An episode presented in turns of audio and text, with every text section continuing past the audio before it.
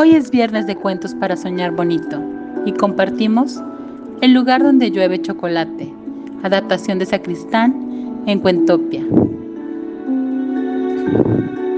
Adriana era conocida como la nieta de la bruja, y es que la abuela de Adriana se había pasado media vida diciendo que veía el futuro, lanzando profecías que nadie entendía.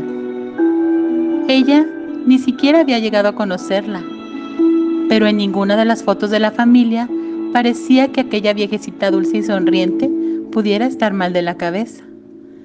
Por eso sintió tanta emoción el día que descubrió una nota suya escondida en un viejo joyero.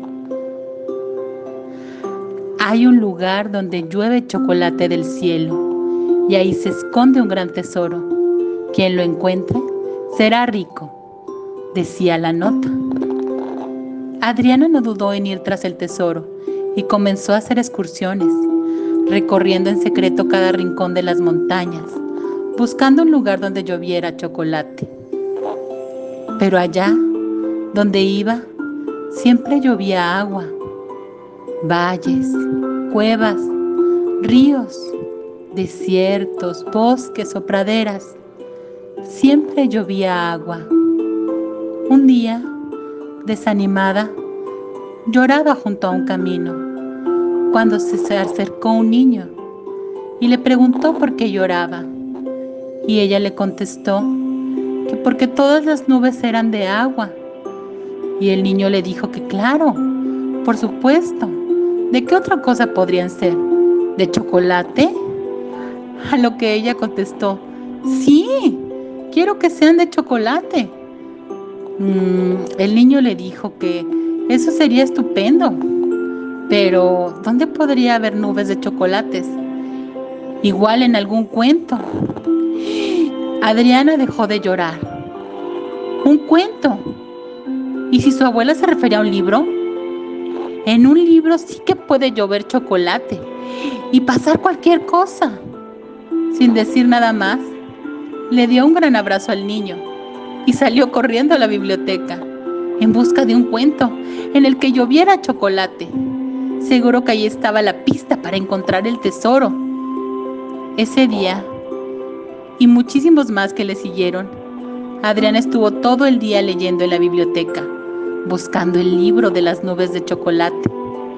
Encontró sueños de arco iris, mares musicales, bosques de sonrisas, pero ni rastro de la lluvia de chocolate, ni durante la primera semana, ni el primer mes, ni tras el primer año.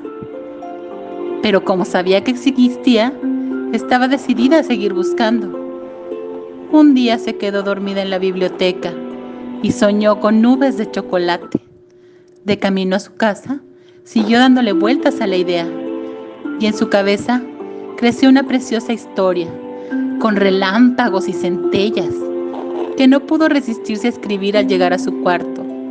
Mientras lo hacía, en su imaginación jugaba con aquella dulce lluvia chocolatosa.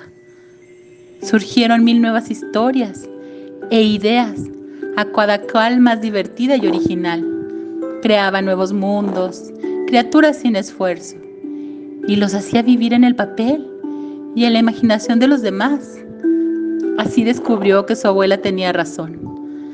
Había leído tanto que su cabeza era un tesoro, del que no dejaban de surgir ideas, que utilizaba para escribir, para hablar, para aprender o incluso para inventar, y con las que se ganó el respeto y la admiración de todos.